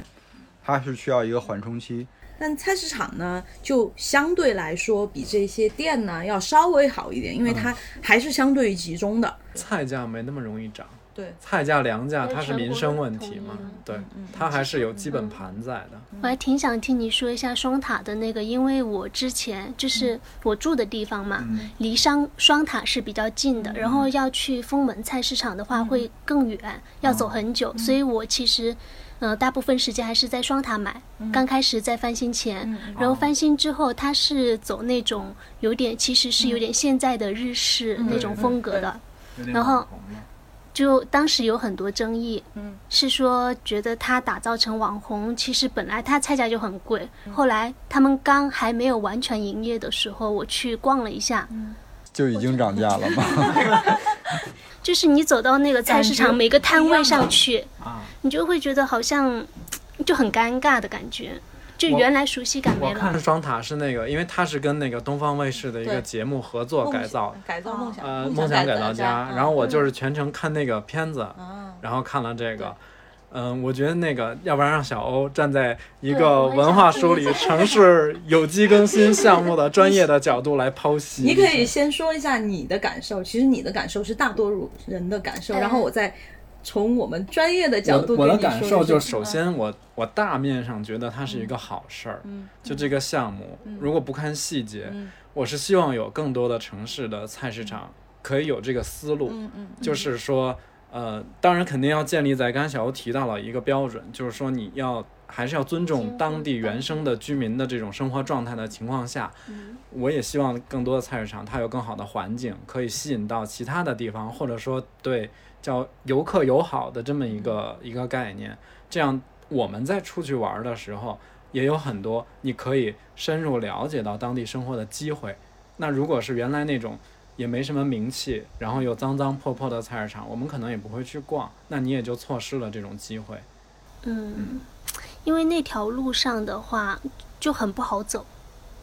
就是它菜市场前面的那条路很不好走。一个是当地居民很多，然后很多车停在那里。然后呢，游客的话，其实它还属于是比较市中心，又挨着平江路。特别是它在它改造的那段时间，它就会显得尤其的脏乱差的感觉。因为是这样，就是我我我出国，我跟小欧一样，我出国玩是必须要去菜市场的。我甚至会在出国前。出发之前查好攻略，哪天到哪天有什么市集在当地举办，或者说哪个菜市场有什么比较好的吃的。因为其实国外，尤其像欧洲、日本，它菜市场更多的承担的是一个美食的功能，它不光是买生鲜。然后你去到当地，到那个菜市场，呃，你你你去那些档口买吃的，你就会我就会观察说，哎，隔壁的老外喝的是什么啤酒，是不是当地的品牌？然后隔壁的这桌点的是什么菜？这个厚蛋烧看着挺好吃的，跟餐厅的出品完全不一样什么的，你会观察这些细节，所以我就就是看完双塔之后，我是觉得它是一个好事儿，但是具体就是我不是从业者，就没法像他这么这么去剖析去看这个问题。那我来提一个，你你想象一下，如果现在你的这个你喜欢的、你会逛的这个玉林菜市场变成了双塔这个样子，你你的感受是什么？我可能会降低对，这个就是你作为游客去看双塔，和作为社区或者是在地的居民去看这个项目，就会完全不一样。我觉得是这样的呀，就是如果比如它玉林改成那样，是吧？但是它，你想有几个游客是会到那儿买菜呀？对吧？不会吧？买菜的很少，是吧？所以其实我觉得菜价完全不用涨，对，还服务于居民。然后我觉得你那些食物做起来的食物，你把它做得更好一点，稍微涨点价，我是可以理解的。唯一对我的就是说不好的一点，就是说可能我平时买的这个锅盔或者这个萝卜干排队了，嗯，对，会会耽误我的时间，这肯定会排队的啊。但我觉得那也不能因为你不想排队就去去去。你原来只排五分钟，现在你要排五十分钟。对吧？这个就是最大的区别，还是会给就是原生造成一定，它一定是会这个有这个，所以哎，前段时间我还看了一个看了一个这个文章，它是讲的上海的一个卖卖饼的一个小吃摊儿，嗯，然后他其实就在居民楼的那个一楼开了一个窗卖早餐，嗯，然后完了之后呢，突然有一天他也不知道为什么就红了，红了，就莫名其妙的红了，然后就要排两个小时。旁边的人就很郁闷，那个本来人家买早餐的人就会很郁闷，哇，这个每天就本来随便买的，就排不了了，因为我要上班呀，我平时只是顺顺便买一个的，然后就好像再也吃不到了。好，那这种摊位来说，它它就是因为每一天都会有新的网红铺铺子诞生，所以说呢，游客慢慢少了，因为也因为疫情的原因，一会儿又限限流了，一会儿又不能不能不能互相往来了，那它的。他的生意就突然一下，他本来请了很多人，然后今天突然一下子怎么就不火了？冰火两这个人你说要也不好，不要也不好，然后他也很郁闷，那老板也很郁闷，但是反而周围的住户又高兴了起来，因为他们不用排队了，他们可以去买早餐了。真的是一场博弈。这个好像之前那个就是天津的那个煎饼果子啊，但我觉得他们的解决方案就是把自己的就是营业时间。拉长或者对游客不友好，因为他们煎饼果子在天津不是他，因为从晚上开始卖，一直卖到早上起来四五点钟就结束了嘛。其实对好多游客还是不友好的，是吧？然后但是是当地居民，我吃早点，我去买煎饼果子，我还是可以吃到。对。然后晚上那一个部分的时间，我可以留给游客就好了。哦，其实我我我发现一个比较好的解决方案，是我有一天，呃。无意中发现的，就是我们旁边有一个非常有名的一家蛋烘糕，嗯，就是那个陈记，陈记爷爷，对，陈记婆婆爷爷爷爷，陈记爷爷 爷爷婆婆。蛋烘糕，就是也是榆林一个网红小吃。其实它就是一个小吃摊儿，然后也没有铺面，也没有什么的。它的解决方案，我觉得其实是可以解决这个问题的。有一天我在那边也，我也是带一个朋友去吃，我说来来你去吃，然后我们俩就坐在那边等，也是因为排特别长的人，人特别多嘛，对，然后我就坐在那边，然后那个时候呢，刚好就是五点过，就是玉林旁边的玉林小学放放学学了。然后旁边还有什么玉林中学呀什么的，也也也有有也有有旁边还有幼儿园呀什么的，那儿那儿比较集中。好，然后就很多家长就牵着小孩儿，哎，那个那个店店店家是一个叔叔阿姨嘛，他们，然后他们就很熟，就是特别特别熟，就是你根本就是说，哎，这个今天又来啦，今天又吃几个呀？就这种根本不问你什么味道，一看就是常客。但是这边排了很长很长的队。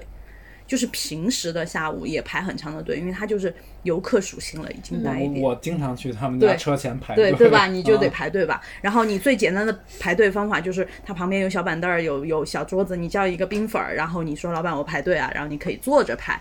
那这一些带着小朋友的，一看就是我路过，我回家，我晚饭要回家吃的，我只是加个餐。好，然后我就发现这个这个爷爷陈爷爷就会先给他们做，就即使是下一个到你了。他也不会给你，他就会先给那个小朋友对，然后他们都不给钱，他们是记账的，哇，对他们不给钱，他们是的跟记账的。没准儿也是充了卡。对，然后我就问他，我说哟，我说这个是社区专属资格吗？是要对对，因为我住旁边嘛，我想我说这个服务要怎么样子才能享受呢？他说：“哎呀，他们小朋友嘛，经常来常客，嗯，太热了天气，然后嗯，这个这个这个，我我们就给他们专属通道，因为社区的这些。”呃，居民，嗯。一定是他们在网红之前对，最最最忠诚的客户，如果没有他们的支持，他可能支撑不了到那个网红的那一天。那。看来爷爷的思路很清对。晰。这就是不忘初心嘛，对因为对对因为你早晚有一些失去热度的对对时候对对。那还是要靠居，民。虽然这个爷爷已经非常会营销了，但是我觉得他在这个事情上面他是想的非常清楚的，而且你会给私域流量思维，你会给这个社区带来一个很很好的一个这个氛围，包括你在那边排队的很多的这个游客呀，因为玉林很多游客嘛，嗯对他应该不会是专门来吃这个大红豆，他一定是游客看到了这儿有一个这个，因为他离小酒馆还有点远，所以他一定是来排队的。那在这个情况下，我觉得这种方法其实是能解决这个游客和当地居民的。我发 VIP 卡嘛，盒马不是也有星期二打折吗？其实我就是本地居民和游客，那可能游客就贵一点嘛，或者是游客就你你就得排队，遇到本地的来的，你可能我我熟客。这个我觉得也是人情是可以理解的，嗯，像这种的话，它可能就是商贩的个体某某某一个商贩的哎，行为。那我就在想，有没有一种可能，嗯。就是说它，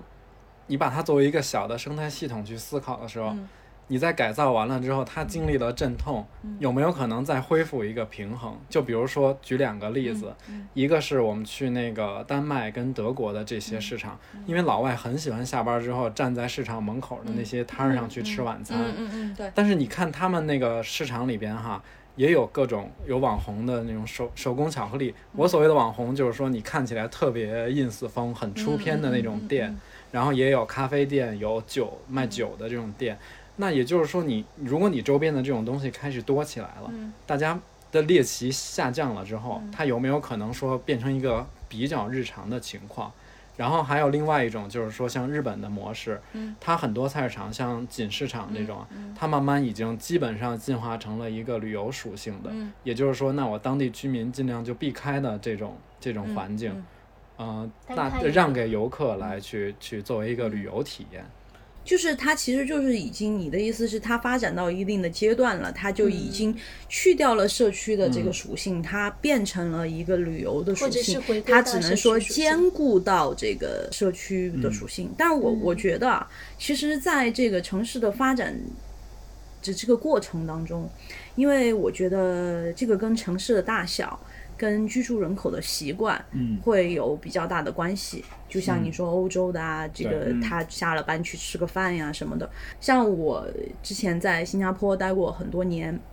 那新加坡特别热嘛，那其实新加坡的菜市场，新加坡叫巴沙，嗯，它是这个湿巴沙，就是卖卖这个菜的，有空有一些是有的，有一些摊位是有空调的，因为新加坡太热了。你有一些巴莎已经精致到像商场一样。对对对对对对，它这个湿巴莎就是专门卖菜的，那它基本上就在社区。因为新加坡太小了，它没有办法去兼顾你的什么旅游和这个、这个，而且它的气候特别热，它一年四季都那么热。就你在新加坡，你会发现很少人真的去逛菜市场，游客是不会去逛菜市场的，因为它的菜市场 体验太恶劣了那个条件。但是新加坡的菜市场你就能买到，就是你在超市买不到的，就是居家的那些社区的人，啊，你新加坡中国人也多嘛，那他可能在菜市场他就能买到你在超市里面买不到的这个食材嗯，蔬菜为主，哦主要是蔬菜。然后，嗯，新加坡就比较特别，嗯。它没有办法去把这个菜市场这种还能打造成对所以能。它其实一开始政府就把它划开了，划成了湿巴沙和这个巴沙。嗯，就是我们讲的这些大时代呀、这些的，其实都是新加坡的这个我是嗯巴沙，就是以这种美食为主的这种、呃美食市场哎，大时代衍生出来的。概念。是不是就从新加坡？是新加坡对，大时代就是这样的，而且它的雏形其实就是因为它干湿分，就是分开就卖，它其实就是把 真正我们买菜的，那我就在这个湿巴沙，我觉得这个“湿”这个字用的还挺，对对对，就是你还挺贴你湿湿漉漉的，你你一听你就那种潮湿漉的湿漉肌肤的对吧？它其实就能避免这个问题，你不涨价嘛，你游客不会来，我就不会涨价，我就是一个正常的一个消费。我们不是去越南找了一个就是游客不会去的一个菜市场吗？然后一去那儿，我妈那个气场啊，就是它也很好拍，也很好逛，但是就是 对于游客不不太友不太友好是吗？因为就全是本地人，对，就会摆你一个眼儿，然后特别湿不买菜？特别湿巴沙，然后有各种各样的不明觉厉的气味。对，然后你看它就是什么，就正常的巴沙就美食嘛，嗯，其实食阁就是大时代的我们这种叫食阁，有冷气的这种食阁，就是根据原来没有冷气的这些卖美食的摊位，嗯，它它已经是就是卖面的，而且新加坡的这个巴沙是标配。一定只有一到两家卖水的，这两家卖水的还不能业态冲突，这个通常就是业业主方或者跟老板有关系的因为水是最赚钱的。嗯对，然后这两家还不能冲突，一家是卖软饮的，就是拉罐呐、什么的，另外一家一定是鲜榨的，哦，业态绝不冲突，因为鲜榨的你还有人工，那个听装的软饮，你就加个冰就行了，那个就是利润最大的。然后第三个，然后就是有一摊，因为新加坡吃的比较多元化嘛，种族比较多元化，所以它就也不冲突。一家中对一个印度咖喱，一个马来的，一个中嗯我们的这种盒饭一样的自选的这种就是中餐中餐，然后对海南鸡饭也是标配面对鸡饭烧卤，你会发现不会有重样，不会有业态冲突，这个是其实是很科学的一个规划。因为新加坡在这个城市规划，因为它地太小了，它如果不做这些，非常较高效的去对，就会形成恶性的业态竞争，然后就会浪费地，然后就会把这个居民的福利和公民的福利给挤弱，然后就说巴沙就一定便宜，十个就一定贵，有冷气嘛，有冷气你能耗大，但是你相比来说，这个巴沙里面的也有很多美食的老字号，你是在十个里面吃不到的。嗯除非它有一天真的发展到一定程度，变成了那种连锁的，但是味道一定跟你在那个热的巴沙里面吃是不一样的。有一些新加坡的这些，就是我们刚像刚才讲的这种老字号的一些摊位，真的可以排一两个小时。新加坡人也很喜欢排队，为了吃，就很热很热，吃个虾面，吃个肉骨茶，不行，我必须要去中巴鲁这一家吃。其实跟我们差不多，所以说我觉得在这种地小的地方，它其实更好规划一些。反而呢，在中国大陆的这种这种地比较大的这种情况下，有的时候呢，我们经常给我们甲方讲，我们就说你不能什么都想要。你只能说你先要什么，我可以兼顾什么。但是慢慢的呢，因为你的人口在变化，嗯你居住的居民在变化，可能老龄化了以后，这个老龄化的社区，你就把原来的那一部分适合他们生活的、他们习惯的，你把它用它特别的方法给它保留下来，然后新进来的一些年轻人。你去营造一个，或者你想吸引的年轻人，你去营造一个可能他们的去找一个平衡，然后经过时间的一些变化，它其实慢慢慢慢的，它自己会做这个生态的一个调节。但是双塔的问题就在，他是强行的去调整感觉。嗯就是相当于他好像还不能承载这个，就是嗯当地的居民还不能承，还没有心理准备，因为它是比较做的比较先的了。嗯，比嗯比较比较提前的了，我觉得这个也是，嗯，你要去平衡对，你要去平衡。就是如果你当地的居民买就觉得菜贵了，那你可能在旁边的区域可能自动的形成，或者是你去规划一个，让他能够把他的这些留下来的一些习惯呀什么的，你去兼顾一下，双塔就不会有那么我是觉得它的目的性就不一样。我刚想了一下，对比一下庆阳小区的这个菜市场跟双塔菜市场，他们就是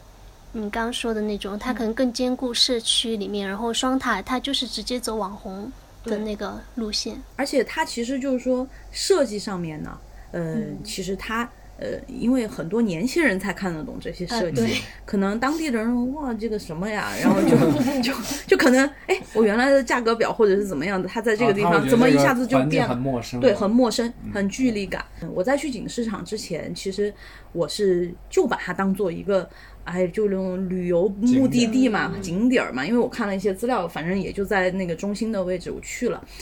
但我去的时候呢，也很巧，我就遇到了一个展，在这个景市场里面，他是这个日本的一个嗯江户时代的一个艺术家，叫伊藤若聪。他是一个呃，就是可能你们知道的吧，我讲一个你们知道的，可能张大千应该都知道吧？张大千就是日本的张大千，大概就是这个级别的 啊，就这个知名度的。哇，好好懂啊！对，很好懂是吧？然后呃，刚好就是他诞辰的一个，好像一百五、一百一百年还是一百五十年，反正是一个大年。你说这个展我有印象，这个展很有名，也也许你在那个时候也去了。，我就觉得当时好像遇到了，对就在一个小神社门口，是不嗯是？它整个整个景市场嗯。都有。啊然后小他他在这个重点的点，他还不是在神社有，他是在整个京都都有，嗯。因为他是京都人，而且他就生在这个景市场，因为景市场有四百年的历史。嗯嗯，所以说，其实因为我原来有一份工作是跟艺术呃打交道的，我在艺术圈儿算待过，所以说对于传统文化的艺术家，我还是有一些了解。然后也是，我也我我其实也是不知道这个日本艺术家的，因为艺术家太多了。嗯，我去了，看到哎，我说这个好特别哟、他的展示晚上七点钟开始。但是它的一个纪念展，它在这个京都的国家的这个博物馆，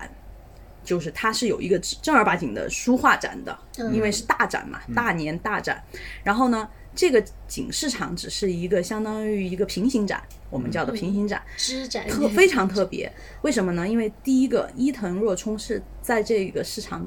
出生的，嗯，他在四十二岁之前，他是个卖菜的，他们家里面，他是一个开蔬果店的，他们家就卖蔬果的，就像玉林菜市场一个卖蔬果的摊位，对他们家都是，他都卖了四十多年的水果和蔬菜，然后完了之后，他才觉得，哎，可能我要去要去画画画，他就把他的家，他就把他的这个家产、家业？没有让给他弟弟，哦，就让给他弟弟了。然后他就去画画，然后他非常有名的，他就是画这个，嗯，花鸟，然后鸡、公鸡，就是生活的观察，然后蔬菜、蔬果，嗯、对，特别有名。就他基本上就擅长于这个，就是水墨画。然后呢，他呢就在你你现在去那个景市场，你也能在那一摊儿看到有一个牌子，很小很小一个牌子，这个地方就是他们的家。哦，就是故居的对对对那种感觉。然后那个展就很特别，那个展并没有说是我今天把这一排摊位清了，然后我们来挂画或者是怎么样。它的展是在晚上七点钟开始，七点钟景市场已经关门了。嗯，所以说它的作品全部是喷在那个卷帘门上，哦，然后空中它景市场是一条巷子一嗯样的，只是它有顶嘛。它的白天的时候，你会看到上面全部悬挂的巨幅的他的作品，嗯，然后他的作品不是又有他又很画了很多蔬果，就是日本的什么这这个萝卜呀，对对对对，然后他就你不会觉得我我会是一个硬装上面去植入的，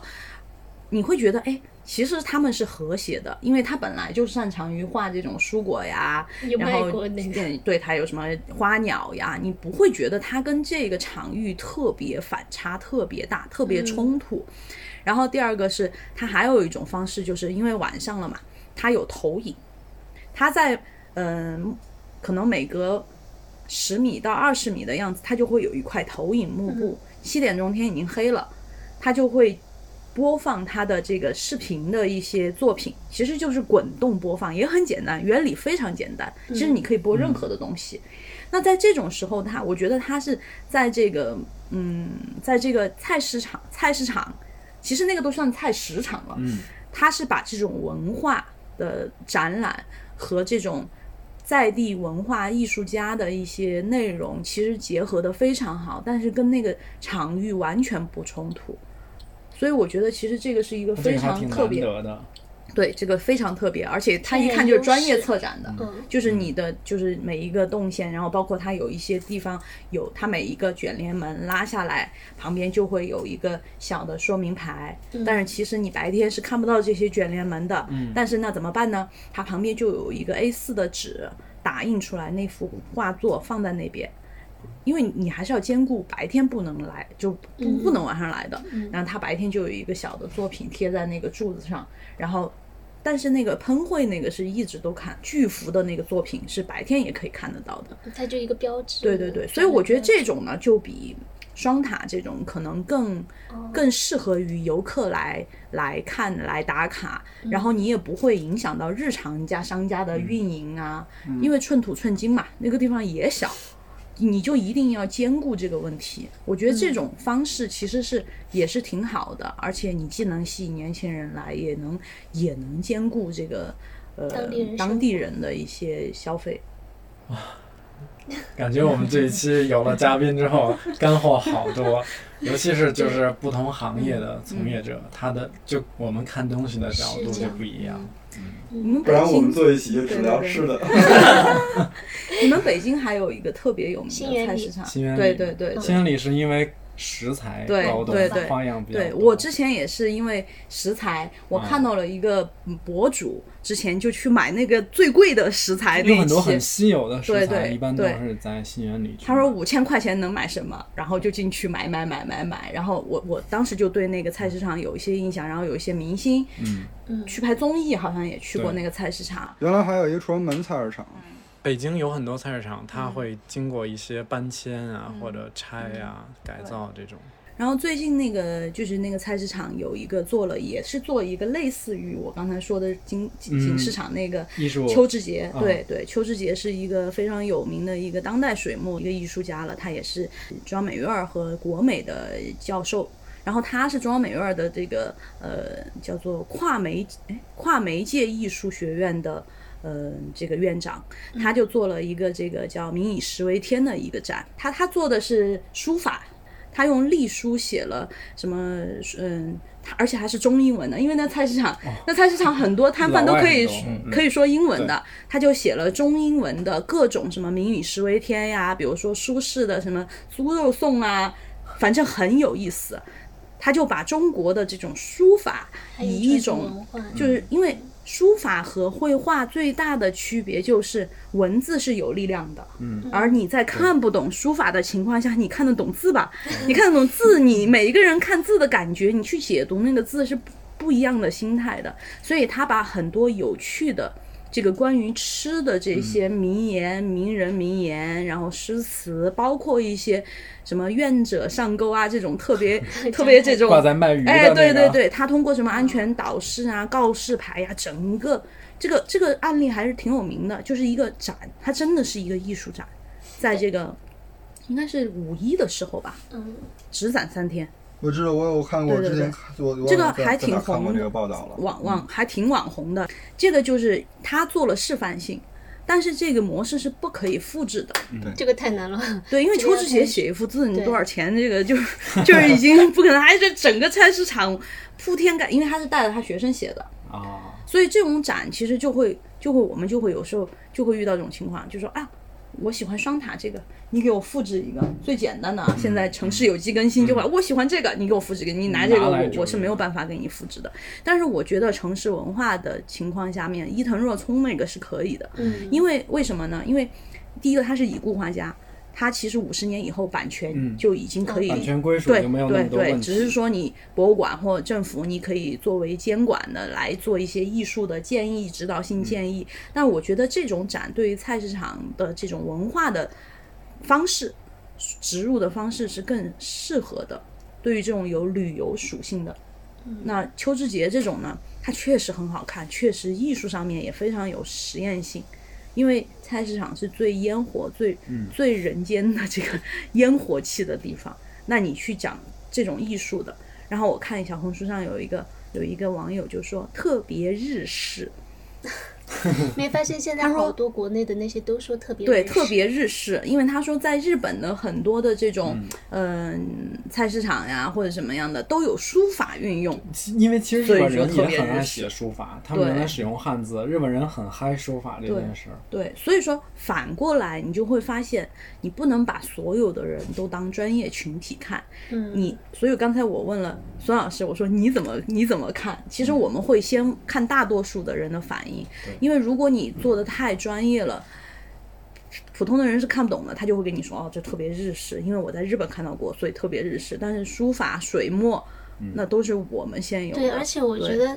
我刚刚说的是当代的那种日式的感觉，就是因为我们的文化传到日本之后，其实他们他们是转化的特别好。然后我们再拿回来用的感觉。对对对对传统文化的瑰宝太多对了，但是是确实中间也失落过。所以其实应该感谢之前提出来要这个让博物馆里面的馆馆藏活起来。嗯其实这一个是恢复传统文化在这个生活空间场域里面的转化是非常大的一个帮助，因为博物馆对于我们这个中国成长起来的小孩儿来说，其实是没有概念的，原来是，但现在是有了，而且。通过这些文创元素的提取啊，呃，平行展呐、对一些特展呐、这样的一些方式，让你让他觉得这个事情，第一个不枯燥了，第二个你可以让他觉得可以运用到更多的这个场域，就更亲近了。至少做了一个美术基础的教育，做了一个垫底。你会发现，其实现在的人的审美一点都不低，真的一点都不低。所以我觉得很多问题可以通过这个时间，要不了多久，可能就是五年左右就一定能解决这。么乐观，五年左右 真的我跟你讲嘛，消费钱，主流消费群体的钱就是说话的风向标。嗯，因为你什么买单，这个社会一定会往那个方向发展。虽然虽然说有一些它是可以指导的，但是我觉得市场是非常现实的，真的市场是非常现实的。所以说，一个城市的这个菜市场的迭代，它是有一个过程，但是这几年，它我觉得菜市场一定会是最大的一个变化的一个场域。因为你面对盒马的这种生鲜超市的冲击，你面对电商的冲击，你面对这个外卖的冲击，但是还有老龄化人口它的变化，年轻人他的消费习惯的变化，真的就一定会。其实我觉得他说这个就是我觉得我认为的艺术跟设计最本质的区别，因为艺术是可以实验性的，可以天马行空，很个人，但是设计往往是要考虑到使用者的需求，它才是一个好的设计。对那也就是说，比如像小欧他们接到了一些这种城市有机更新的这种改造的方案，前期的立项啊，包括参与到整个的设计里面，它一定是要考虑到使用者，或者说来看这个展的人，他能够获取到的东西。对于普通的普通的百姓们，普通的吃货们，然后我比较向往的一个状态，就是之前看有一个纪录片儿，它不多十集左右吧，它就叫菜市场。它是每集有一个人去到不同的城市，然后他那个城市还有一些朋友，但感觉也不是真朋友。但是我很 但但是他形容的一种状态很好，就是我找一个周末，今天可能我说好了有朋友要来，我早上起来去菜市场买最采购食材，对，买最时令的，然后最新鲜的食材回来，等到朋友一起来，然后一起做一顿饭，然后那个状态就特别好。我觉得这个是不管菜市场它怎么改革，哈，它最应该拥有的它本来的属性就是这样。初心就是要给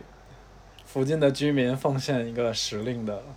食材。哎，我还觉得菜市场可能未来会衍生出一种业态，就是你看现在就是说，呃，年轻人嘛，他们可能团建呀，或者是这个聚会呀，嗯呃，无非你大家在一起，现在就这几个目的要在一起嘛。啊，公司团建也好，这个朋友聚会也好，可能不到一定的熟悉的程度，你是不会让嗯让他往家里面带的。对啊，你可能就需要一个地方来煮，煮啊，煮自己拿手的菜。一个空的对，现在不是有轰趴嘛，轰趴的这种主题馆，那你会发现现在，做菜是吗？哎，对，其实就是这个样子的。对对对，就是你会发现菜市场它就我我你你买你拿手的菜，我买我拿手的菜，但我、嗯我们也不可能买特别多，因为也也不可能你今天吃不完你带回去，那我们就在这个地方。我觉得其实这个可能是未来的一个商机啊，我是觉得，这我们实践过了，嗯因为我们好几次年会不是在那个青城山做嗯的，然后我们就是一个那种。我我们就会一大堆人去那儿租一个别墅，然后到了别墅以后，一堆人就出去了，菜市场买菜。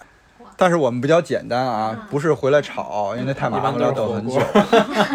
食材你是购买的新鲜的食材。然后我们，去买食材回来烫个火锅，下次我们就实践买食材回来做饭。其实因为你你的调料你不可能 今天我们做一顿我就去买一瓶酱油，然后结果你用了一点，你用了一点，你们都不用酱油那就很浪费啊间。这种功能对挺稀缺的。对对目前的话是没有这个，因为现在就只有那种嘛，就是什么做甜品的教室呀，然后教你做一道甜品啊。其实我觉得，其实这个可能是未来的一个菜市场的一个商这种机。改造的甲方听到这一段，这段付费哈，这有商机。投资人有投资人的可以提前联系小欧。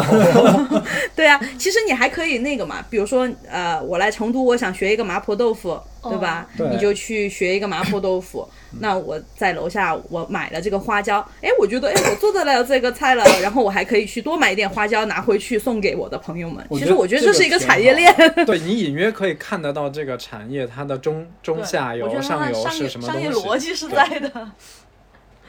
啊。我们这一期差不多就这样，嗯，好棒。好的，好的。然后这期我们还是有一个福利哈，来播报一下。就是因为我们有一个周边产品，就是环保托特包嘛。然后其实我们自己也已经有背出去，我之前拿去买那个空心菜，那个很好买菜，那个包对，就很能装，特别能装菜。然后我们这期的话，就是也欢迎朋友们跟我们一起在评论区留言，可以聊一下自己爱逛的菜市场。菜市场美食。对，或者说你在逛菜市场的时候，不论你是什么情景下去的，然后有没有什么故事可以跟我们分享，然后我们就会在评论区选三位朋友，把这个托特包送给你，继续逛菜市场。去买菜。好了，那今天就到这样了，好的，谢谢小欧。好，谢谢，那拜拜。拜拜。拜，拜拜。Every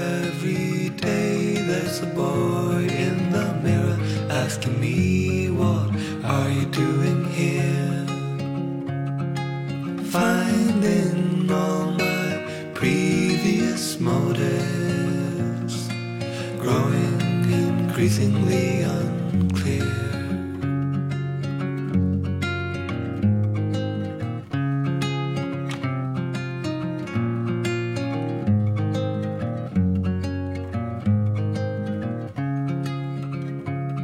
I've traveled far and I burned all the bridges I believed as soon as I hit land.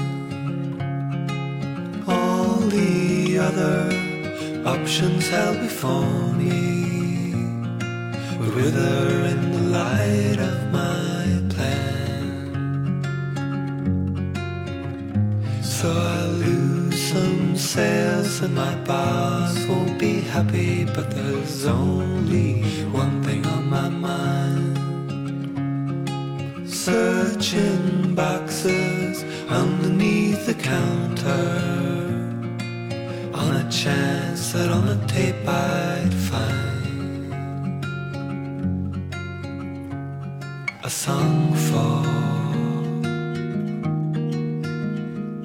someone who needs somewhere to long